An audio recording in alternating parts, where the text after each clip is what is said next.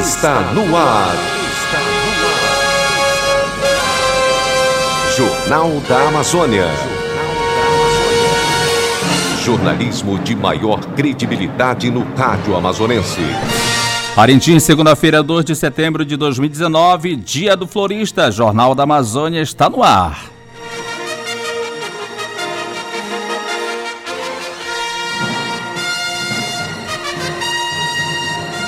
Confira os destaques desta edição. Escolas ultima ensaios para desfile cívico no Dia do Amazonas. Governo anuncia novo secretário de Educação. Adolescente tira a própria vida no bairro Pascoal Alágio. Jovem encontrado morto dentro de banheiro de motel já foi identificado. Acidente de trânsito na estrada do aeroporto ceifa a vida de estudante. Comunidades rurais de Parintins receberão o projeto Salta Z. Festa de Santa Clara encerrou com procissão pelas ruas do bairro. Enseja bateu recorde de participação em 2019. Boi Carmelino movimentou festa da catequese da Catedral. Coordenação da Copinha Alvorada reúne com diretores de clubes nesta segunda-feira. Flumeninas sagram-se campeãs do bairro Paulo Correa. Flamengo vence Palmeiras no Maracanã. A partir de agora, no Jornal da Amazônia. Notícias, notícias. As notícias em primeiro lugar. 12 horas e um minuto. Educação. Dia 5 de setembro é feriado no Amazonas, quando se comemora a elevação do estado à categoria de província. Nessa mesma data, em 1850, a antiga capitania de São José do Rio Negro, como era chamado o Amazonas, deixou de pertencer à província do Grão-Pará e se tornou independente. Por isso, no Amazonas se comemora a Semana da Pátria e, na ocasião, as escolas da rede pública realizam um desfile cívico. Em Parintins, no fim da tarde e à noite do dia 5 de setembro, os estudantes desfilam na Avenida Paraíba, representando visitando suas respectivas escolas. Uma delas é o Sete Glaucio Gonçalves, que realiza nesta terça-feira, dia 3, o ensaio geral com fanfarra da escola e a banda marcial do IFAM Parintins. Fabrício Souza, professor do Sete, fala sobre esse acontecimento que envolve todos os alunos do educandário. Esse ano nós temos novas parcerias com o IFAM e também outras escolas que vamos também participar com eles. Então a gente hoje está trazendo mais um pouco, né, já para os nossos alunos aí ver o que eles nós vamos enfrentar daqui para frente. Nesta terça-feira todos os alunos são convidados? Sim, todos os alunos são convidados, assim como os pais, a comunidade, prestigiar o nosso projeto, né, que é um projeto não só do desfile cívico, mas é um projeto permanente da escola e que oportuniza esses alunos mostrar o talento deles e também assim como no desfile cívico que vai ocorrer em parceria com a prefeitura. Professor, é, o senhor falava da, das parcerias o SET disponibiliza a sua fanfarra também para acompanhar aquelas escolas que hoje não disponibilizam de uma banda marcial. Isso, a nossa escola tem essa, essa visão diferenciada de trazer para outras escolas oportunidades também, né? Uma vez que a gente sabe das dificuldades, né? E a gente dá essa oportunidade das escolas que queiram participar conosco, a gente também está disponível para fazer um desfile bonito com eles na avenida. Um público estimado pelos órgãos de segurança em 20 mil pessoas deverá acompanhar a parada cívica do dia 5 de setembro, na tarde e noite da próxima quinta-feira, dia 5, na Avenida Paraíba. As escolas municipais e estaduais ganham corpo com os ensaios que estão acontecendo diariamente para enturmar os estudantes a desfilarem em sincronia e garbosamente. As fanfarras das escolas estaduais do Giro Malvestil, Colégio Batista, Gentil Belém e Centro Educacional de Tempo Integral 7 e seus pelotões vão expor o sentimento patriótico para a história do Brasil, país que todos nós devemos ter o orgulho e prestigiar o trabalho que as escolas, as Forças Armadas e instituições desenvolvem através de seus programas, atos e ações a formação política dos cidadãos. A Fanfarra promete espetacularizar com a apresentação dos instrumentistas e pelotões no mais alto estilo musical com toques diversificados. O desfile cívico de 2019 será realizado no dia 5 de setembro para que os parentinenses tenham um motivo a mais para comemorar por se tratar de feriado estadual e ser celebrada a elevação do estado à categoria de província. Nesta mesma data, em 1850, a antiga capitania de São José do Rio Negro, como era chamado o Amazonas, deixou de pertencer à província do Grão-Pará e se tornou independente. Um dos nomes mais lembrados no dia 5 de setembro é o de João Batista de Figueiredo, Terreiro Aranha, primeiro presidente da província do Amazonas. Ele foi uma das pessoas que mais lutou pela independência da região, junto com Dom Romualdo Antônio de Seixas, deputado e bispo católico, que defendeu por diversas vezes autonomia em discursos na tribuna da Assembleia Geral do Império. Outra personalidade da época e apoiador do Terreiro Aranha foi Irineu Evangelista de Souza, o Barão de Mauá, que prestou grande contribuição à indústria local e do país Geraldo dos Anjos destaca a importância de se manter viva essa história. Ainda será confirmada se no dia 7 de setembro a Polícia Militar, Corpo de Bombeiros, Marinha, Reservistas, Exército, Pelotão Mirim, Bombeiros Mirim, instituições farão apresentação para mostrar o civismo aos parintinenses. Vicente de Paulo Queiroz Nogueira foi confirmado como o novo chefe da Secretaria de Educação do Amazonas, SEDUC, nesta segunda-feira, dia 2. Com viagem marcada para o exterior, o ex-reitor da Uninorte havia negado o interesse de assumir o posto quando questionado sobre a possibilidade. Vicente assume duque sob diversas denúncias de corrupção e após Luiz Castro deixar o posto, alegando problema de saúde, o principal apoiador de Wilson Lima nas últimas eleições ou seja, nas eleições, não aguentou a pressão e anunciou sua saída da pasta na última quarta-feira, dia 28. Vicente foi reitor do Centro Universitário do Uninorte, o Uninorte, e secretário de Educação no governo Eduardo Braga. O atual secretário executivo Luiz Fabian foi quem administrou o órgão interinamente neste período. O anúncio de Vicente para o secretário ou para secretário será oficializado em coletiva pelo governador Wilson Lima. 12 horas e 7 minutos. Notícias do esporte. A equipe feminina do Fluminense sagrou-se campeã do 18º Campeonato do Bairro Paulo Corrêa ao vencer por 1 a 0 o Esporte Brasil. Atleta Jane Balgarten havia retornado a campo após cumprir dois minutos fora do campo quando recebeu uma bola pela esquerda. Bateu forte assegurando o placar e o título para as Flumininas. É, a gente acabou pegando cartão ali por reclamar né, de uma penalidade que, na minha opinião, existiu, mas infelizmente um esperou pelo outro e não acabou não dando. E pela reclamação eu peguei o cartão amarelo e regulamento, tem que cumprir dois minutos fora. E na, na, na volta tive a felicidade de, de marcar o gol e, e dar o título pro Grêmio. Agora é um momento assim importante, né, de, dessa continuidade, incentivar mais o futebol feminino. Cara, a gente precisa muito, né? Infelizmente no nosso país, né? E em cidadezinha pequena assim é muito difícil. Mas a gente vem lutando lutando, a gente não, não vai desistir, a gente já está um pouco mais acima na idade, né? A gente procura, a gente pretende aí quando parar, dar prosseguimento, né?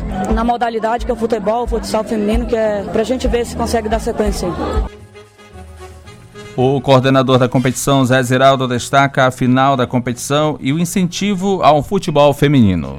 Com certeza, Fernando. O campeonato feminino ele está em alta, né? Melhorou muito o futebol feminino e hoje tivemos uma decisão aí muito importante, bem disputada, né? Aonde as femininas aí sagrou-se campeão do 18º Campeonato Paulo Corrêa e o Esporte Brasil aí, por não, não fazer, converter uma penalidade em seu favor, perdeu o título de campeão. Mas se sabe que o feminino traz muito público, o feminino realmente, as equipes se, se estruturaram e tá aí, é um futebol que a gente admira, um futebol futebol que, o, que as famílias gostam de ver. E a gente está aí, Fernando, aí há muitos anos aí organizando e a gente está feliz aí pelo término dessa competição aí grandiosa aqui do bairro Paulo Correia. A amazonense sonha disputar a Olimpíadas de Tóquio. Kennedy Anderson Moraes Pedrosa, 25 anos, é filho de uma doméstica e de um pedreiro, Neumice Marcelo Pedrosa. Ele tem três irmãs e foi criado na comunidade Perpétuo Socorro, zona norte da capital. O primeiro contato com a luta, com a luta greco-romana aconteceu ainda na rua de casa, aos 8 anos de idade. Dedicou-se em competições e aos 18 anos saiu de casa em busca de sonhos e uma vida melhor para a família dele. Segundo o portal D24 Amazonas, atualmente Kennedy vive na Ponte Aérea Manaus, Rio de Janeiro. Entrou para as Forças Armadas e atua na base militar na capital carioca. Ele pratica a luta olímpica, integra a equipe de atletas da seleção brasileira há mais de cinco anos e desde então participa de competições nacionais e internacionais, fato que já rendeu vários títulos na carreira. A direção do Sistema Alvorada de Comunicação realiza nesta segunda-feira, dia 2, reunião com todos os diretores e coordenadores de equipes de futebol que se inscreveram para participar da Copinha Alvorada. O encontro ocorre no prédio da emissora às 17 horas para tratar de assuntos referentes à competição. Segundo o radialista Neucilino Santarém, coordenador técnico da competição, alguns assuntos de urgência precisam ser tratados em conversa com todos os coordenadores. São as 10 equipes que estão inscritas na Copinha, são seis de Parintins e, e seis da, da zona rural, é, incluindo Bom Socorro, é da Esportivo Tracajá do Tracajá, a equipe da Vila Amazônia e é, outra equipe que também é, faz parte da competição Mato Grosso, né, que está inscrito também, e as demais aqui de Parintins é, estaremos reunindo hoje com a direção da emissora, é, todo o departamento de esporte também, para que é, seja definidas algumas situações relacionadas à Copinha. E, portanto, é necessário a presença dos diretores hoje, todos os diretores diretores, aquele que não puder vir, mas que possa mandar representante para este encontro que será realizado às 17 horas é, aqui no prédio da Rádio Alvorada mesmo, com, com, como eu já disse, com toda a direção da emissora, para é, tratar desses assuntos, né? uma vez que a Copinha está com a data marcada para iniciar no dia 7, mas tem algumas situações que precisam ser resolvidas antes de iniciar a competição, com relação à questão de calendário escolar dos alunos, é, outra catequese também que é realizada no domingo, né? e, e a, a, maior parte, 70% dos, dos atletas que irão participar da competição estudam sábado, estudam catequese também, né, é, os domingos, e por isso nós precisamos definir algumas situações antes de iniciar essa competição. E aí a, a necessidade de ter todos os diretores nesse encontro hoje às 17 horas. O Flamengo massacrou o Palmeiras na tarde deste domingo, 1 de setembro, no Maracanã e venceu por 3 a 0 em confronto direto pela liderança, válida pela 17ª rodada do Campeonato Brasileiro. Os gols foram marcados por Gabigol 2 e Arrascaeta. Com o resultado, o Rubro Negro reassumiu a liderança do Brasileirão. São 36 pontos em 17 jogos, 11 vitórias, 3 empates e 3 derrotas. Na próxima rodada, o Flamengo vai enfrentar o Havaí no sábado às 17 horas no estádio Mané Garrincha. 12 horas e 12 minutos. Religião. A comunidade São Pedro do Parananema encerra hoje, dia 2, as festividades em honra a seu santo padroeiro. Neste ano, os devotos refletiram o tema Por causa da tua palavra lançarei as redes e o lema avance para águas mais profundas. O objetivo dos festejos, além de levar os comunitários os ensinamentos do Evangelho e angariar recursos para a continuação da construção da igreja da localidade. A comunidade pertencente à paróquia São José Operário, o vigário paroquial Padre Euler Tavares, convida a população a participar do evento religioso.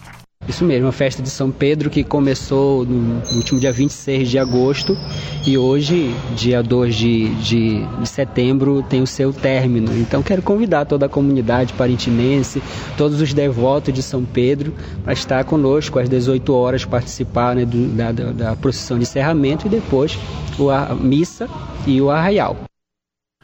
A participação maciça dos moradores do bairro de Santa Clara encerrou ontem, domingo, 1 de setembro, os festejos em honra a Santa Clara, que teve como tema Santa Clara, filha e serva do Altíssimo, uma vida iluminada de fé. E o lema: Ensinai-nos a cuidar da criação.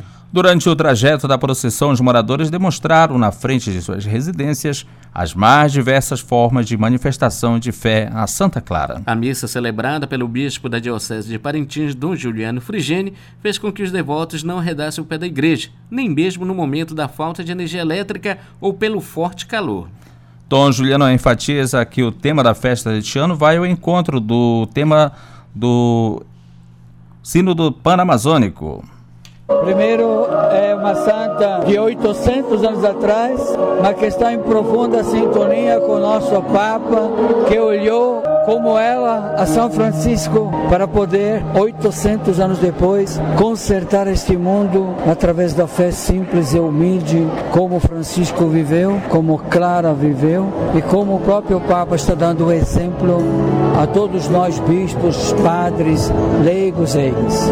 Então, é Santa Clara está em profunda sintonia até com o sínodo que vai acontecer sobre a Amazônia, porque seja era como Francisco, João, os que conseguiram ver o sinal da presença de Deus na natureza inteira, no sol, na lua, na água, na flor. Então, a, a estas pessoas, a Igreja Católica olha porque elas dizem que é possível ser cristãos também hoje apesar de tanta ideologia, de tanta guerra, de tanta corrupção, nós temos que olhar aqueles que se deixaram transformar pela graça de Deus. Se nós olharmos somente as fogueiras, os incêndios, a corrupção dos políticos, o nosso coração se enche de amargura e de raiva. Olhando estas pessoas, é possível caminhar contra a correnteza e reconstruir a beleza da vida, da convivência e da convivência com a natureza. 12 horas e 15 minutos. Cultura. Conta-se nos anais da cultura parentinense que pouco mais de 50 anos atrás nascia na quadra da Catedral, que é hoje o Festival Folclórico de Parintins, quando quadrilhas, danças e bumbais, caprichoso e garantido, brincavam na quadra esportiva da Catedral. Por isso, essa vertente cultural foi resgatada quando se criou há três anos o Boi Bumbá Carmelinho, da catequese da Catedral, era uma forma também de agregar as famílias dos catequizandos. E pela terceira vez, o Carmelinho fez sua apresentação para o público que compareceu à praça no sábado, dia 31 de agosto. O vigário paroquial, Padre Carlos Caridade, ressalta a importância da brincadeira folclórica. É, dessa iniciativa né, da catequese, promovendo né, essa festa, esse arraial, é, juntando aquilo que é próprio do parintinense, né, essa forte da cultura parintinense, que é a festa do boi bumbá, e também dessas outras expressões, como a quadrilha e outras danças, né? Estão trazendo a cultura, assim, a partir da cultura, evangelizar também. Levar a palavra de Deus, né? Procurar mostrar que é possível brincar de boi, brincar de quadrilha e outras danças, mas procurando realmente, sem perder a essência da religiosidade também, sem perder assim a maneira sadia da brincadeira, né? Então acho que a proposta do Boi Carmelinho é essa, é propor, mostrar que é possível brincar sem perder a essência, sem perder assim, sem entrar em outros lugares, seguir outros caminhos, né? Então a gente fica feliz que essa iniciativa, né, que já há alguns anos presente aqui na catedral, a igreja, né, que se faz presente também nessa maneira, nessa expressão cultural do povo parintinense, né? A criadora do Carmelinho, Rayana Tavares, comenta sobre a iniciativa em criar um boi bumbá que conta com o apoio das famílias dos catequizandos. É, a ideia surgiu em 2016, quando eu e mais uma amiga minha, Evelyn, a gente viu que a gente precisava juntar um pouco da religião com a cultura parintinense. Né? A gente sabe que a cultura parintinense ela tem várias vertentes e a, aquela que mais se expressa é o boi bumbá. Então, a ideia que a gente teve foi trazer o boi bumbá para a catequese. Então, a gente sabe que a Igreja Católica ela cria diversas estratégias para que a gente consiga catequizar. Então, o que, que a gente fez? A gente juntou a cultura que seria o boi bumbá junto com a a, evangelização. Então, o Carmelinho surgiu como um instrumento de evangelização. Através dele, a gente leva a palavra de Deus né, para toda a comunidade. E a ideia ela, ela foi muito é, feliz porque os pais se envolveram, tanto que agora a gente já vai para o nosso terceiro ano apresentando o Carmelinho. Em 2016 foi só a ideia. Em 2017, 18 e 19, o Carmelinho ele aconteceu de verdade na praça. Gender Lobato e Quero Cavalho foram empossados presidente e vice-presidente da diretoria executiva da Associação Folclórica Boi Bumbá Caprichoso para o triênio 2020-22. A solenidade de posse da única chapa inscrita no pleito ocorreu no último sábado, dia 31, no auditório do Sete Parintins. O presidente Gender Lobato comenta o novo momento que se inicia na história do Boi Bumbá Caprichoso estar aqui hoje nesse dia, nessa sessão solene, né, Caru? Nessa essa sessão solene de extrema importância para o nosso boi caprichoso e para nossas vidas também. E hoje poder representar, como eu disse anteriormente, não só 6 mil sócios, mas poder representar uma nação inteira de apaixonados que vestem azul e branco o ano inteiro, como nós fazemos, é muito importante e também é muito gratificante.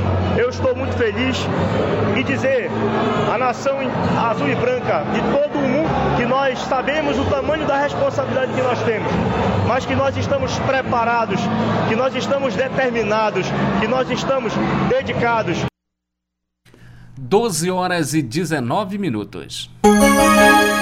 Estamos apresentando Jornal da Amazônia. Os acontecimentos da cidade.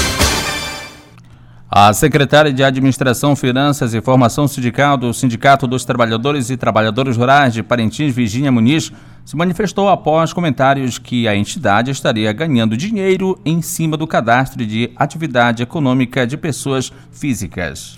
Virginia recomenda que os produtores e agricultores rurais procurem seu sindicato de classe para buscar as informações verídicas e não ficar ouvindo terceiros.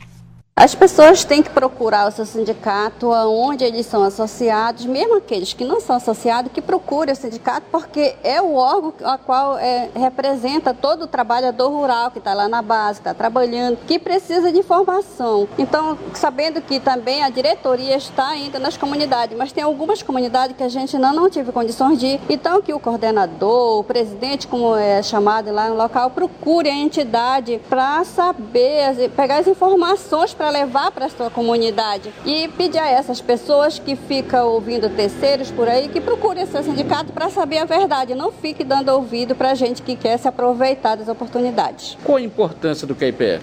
A importância é que, por exemplo, aquela pessoa que ainda não conseguiu nenhum benefício, no momento que ele vier fazer o KIPF dele, ele vai estar tá dizendo lá, dando informação sobre o que ele trabalha, se ele planta uma banana, se ele trabalha com roça, o Centro de Atenção Psicossocial CAPS continua com as suas atividades voltadas ao atendimento das pessoas com ou seja, distúrbios mentais, assegurando ao paciente o tratamento e acompanhamento feito por uma equipe multiprofissional. Atualmente, a unidade atende cerca de 1.500 pessoas que recebem atendimento gratuito, ajudando na recuperação de quem perdeu as faculdades mentais e passou a ter transtornos psicológicos, alguns com estado agravante. A diretora do CAPS, Dorice Ribeiro, destaca o empenho dos servidores para humanizar o atendimento às pessoas que por algum motivo tiveram alterações psicológicas. O trabalho está muito humanizado, né? Que a ordem é acolher, cuidar e amar. E a equipe é uma equipe multiprofissional, né? Essa equipe multiprofissional recebe todo dia esses usuários aqui, pacientes. E a gente fazemos esse cuidado com muito carinho, muita atenção, porque um abraço, um bom dia, uma boa tarde, um aperto de mão, a gente salva vidas. O que vocês verificam quando vocês são acionados para buscar uma pessoa, tratá-la também? E que vocês presenciam junto à família? É um trabalho importante de inclusão nós temos que realmente, como você falou, incluir a família. Isso é muito importante, a família quando ela liga, vai ter essa equipe multiprofissional que vai lá buscar, leva para o Jofre, que é o primeiro, né? Primeira porta de entrada, faz o tratamento no Jofre, o psiquiatra vai até lá e depois começa o trabalho aqui no CAPS.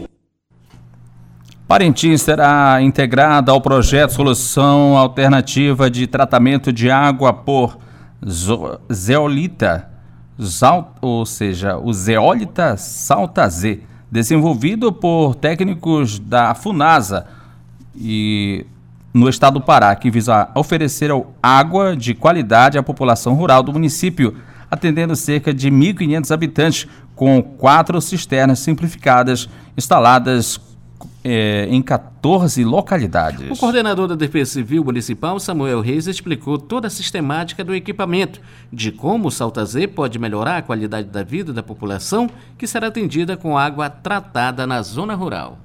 É um projeto que leva beneficiamento, tratamento de água das comunidades ribeirinhas, principalmente a área de várzea. Ela vem equipada com bomba, decantador, caixa d'água e os insumos. Cada equipamento desse, cada base dessa, ela é para suprir a necessidade de 100 famílias em cada comunidade. Então, nós vamos estar a partir do dia 24 ao 28 de setembro junto com os técnicos e também queremos que esteja presente todos os nossos representantes de 14 comunidades comunidade que a gente vai estar avisando para comparecer fazer o treinamento e também a manutenção desses equipamentos que vão ficar na localidade, nas comunidades. Aí deixa de ser da FUNASA, deixa de ser do Salta Z e da prefeitura passa a ser da comunidade. Então a comunidade ela vai ter um, uma base de tratamento d'água com uma, uma responsabilidade desde, claro, com a supervisão da gente e apoio nosso que vamos estar lá dando a manutenção. O projeto Salta Z é muito importante para a população das áreas de vazas e terras firmes, pois a deficiência na oferta de água potável para as comunidades rurais ainda é muito grande e precisa urgentemente ser superada. 12 horas e 24 minutos.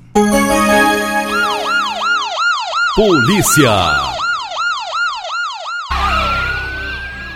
O corpo de homem encontrado enforcado com o fio de um secador no banheiro de um motel da cidade já foi identificado. Trata-se do jovem Anderson de Castro Lopes, de 20 anos, que morava na rua Marcos Aguri, no bairro de Castan... da Castanheira. A identificação foi feita pela, pela cidadã Raimunda Trindade Almeida da Silva, que era vizinha da vítima. Emocionada, a cidadã relatou a convivência que a sua família tinha com Anderson. Ele era um rapaz que foi criado desde pequeno ao nosso lado. Ele mora bem próximo à minha casa e ele estava muito lá comigo e eu com eles, né? O pai dele foi embora, a mãe dele foi embora para Manaus e o pai dele mora no é, trabalha como vaqueiro aí no Ramos. Então eles ficavam só na casa. De vez em quando ele estava lá em casa, ele ficava com os meninos lá em casa. Aí ele foi para Manaus esse mês, esse ano é que ele chegou de novo, ele ia voltar. Se eu não me engano era hoje que ele falou que ele ia voltar de novo para Manaus. Aí me acordei de manhã com a notícia que ele tinha que dizer que eu não sabia, né, se era ele. Eu vim agora para confirmar mesmo, porque o, o menino, o irmão dele estava muito chorando, entrei na casa e estava chorando, eu perguntei o que tinha acontecido. Ele disse, o Anderson morreu, ele foi, ele foi morto, vizinho. Aí eu perguntei para onde ele estava, ele disse que ele, ele tinha saído. Aí a moça que levou eles, que pediu para levar ele, que ele tinha um, um desejo de ver um, esse motel onde encontraram ele morto, né? Aí eu não sei se é verdade isso que ela falou, e diz que ela ele deixou ela lá e demorou, na demora dele ela voltou, ele já estava morto. A irmã dela falou assim, eu não sei a verdade, eu não sei se é isso, que eu soube agora de manhã foi só isso. A senhora o técnico em necrópsia do IML, Benedito Pimentel, explicou a causa-morte da vítima. É, então a gente foi acionado pela Polícia Civil né, para a gente fazer a parte de perícia lá no, no local onde ocorreu né, esse suicídio, dentro do motel, um dos motéis da cidade. Chegando lá a gente deparou com esse cadáver né, do sexo masculino e foi dentro do banheiro. Né? As, primeiras, as, as primeiras informações que a gente tive lá dos funcionários que ele estava com uma moça, né? A, ele, o, o, a porta do motel foi arrombada porque ele se trancou por dentro, né? Informações do, dos funcionários do motel. E o corpo veio aqui para o Instituto Médico Legal, né? A gente já fez uma preliminar no corpo, onde não tem fratura nem perfurações, né? Só o sinal de asfixia. É, ele se enforcou com um fio elétrico do secador de cabelo, né? Dentro do banheiro. E acabou de chegar aqui uma senhora que identificou a vítima, né? É, ele já foi praticamente identificado, a gente está aguardando a documentação chegar. A, gente... a Polícia Civil continua investigando o caso. A estudante do segundo ano da Escola Estadual Dom Gino Malvestil, Mariane de Souza dos Santos, de 16 anos, morreu por volta das 0 horas e 15 minutos de sábado, dia 31, em consequência de acidente de trânsito ocorrido nas proximidades do portal de Parintins, comunidade do Parananema. Segundo relatos das familiares que preferiram não gravar entrevista, a estudante estava sem capacete como carona de um amigo de 18 anos, quando ele perdeu o controle de uma motocicleta marca Honda modelo Bros cor preta, sem identificação da placa e não apresentada na delegacia. Ao cair, Mariane teria batido a cabeça sofrendo traumatismo craniano e morte instantânea no local. O condutor da motocicleta sofreu apenas escoriações e foi encaminhado para o hospital Jofre Cohen. Antes do acidente, a mãe da estudante contou que pediu para que a filha não saísse de casa, mas acabou não lhe obedecendo, saindo na companhia do amigo e encontrando a morte no acidente fatal. O técnico em necropsia do IML, Benedito Pimentel, relatou o ocorrido e a causa da morte da estudante. Por volta da meia-noite, das 0 horas e 15 minutos, né? A gente tivemos esse acidente no trânsito aqui no município de Parintins, ali nas proximidades do aeroporto de Belém. A gente foi acionado juntamente com o Corpo de Bombeiro para fazer a remoção. Teve que fazer os procedimentos médicos, ela deu entrada aqui na emergência do Hospital Cohen, mas a, a adolescente já chegou em óbito, né? O corpo foi removido aqui para a sala onde é, foi feito o trabalho de necrópsia, né? várias escoriação pelo corpo e a vítima está com uma fratura na região frontal do crânio. O jovem Kerrison de Souza Bezerra, de 16 anos, ceifou a própria vida no bairro Pascal Alage por volta das 12 horas e 20 minutos de sábado. Após a necropsia feita pelo médico legista Dr. Jorge de Paula e com, em conversa com a família, ele relatou o seguinte ao Jornal da Amazônia. Lamentável, adolescente, um jovem, é, idade de 16 anos, né? E ele colocou a vida dele ou seja, a termo, e cometendo o suicídio. No que se conversou com o familiar dele, ele teria sido visto a última vez por volta das 12 horas. O familiar deu uma saída rápida para resolver algum assunto com o vizinho ou qualquer coisa assim. 12 horas e 30 minutos. Jornal da Amazônia. Jornal da Amazônia. Final desta edição do Jornal da Amazônia, uma produção e realização do Departamento de Jornalismo do Sistema Alvorada de Comunicação. Emissoras da Fundação Evangelho no Ciande. Mesa de áudio Lian Cavalcante. Transmissores de Duarte. Reportagens Fernando Cardoso, Marcos Felipe e Ednilson Maciel. Direção Executiva Padre Carlos Caridade e Luceli Monteiro. Coordenadora de Programação Luceli Monteiro. A edição para Fernando Cardoso. A apresentação Ednilson Maciel e Fernando Cardoso. Esta edição do Jornal da Amazônia é transmitida pelas emissoras do Sistema Alvorada de Comunicação, a MOT FM e Rádio Online. O Jornal da Amazônia volta amanhã às 12 horas. Alvorada 51 anos, missão de informar, educar e evangelizar. Para você, uma boa tarde. Boa tarde.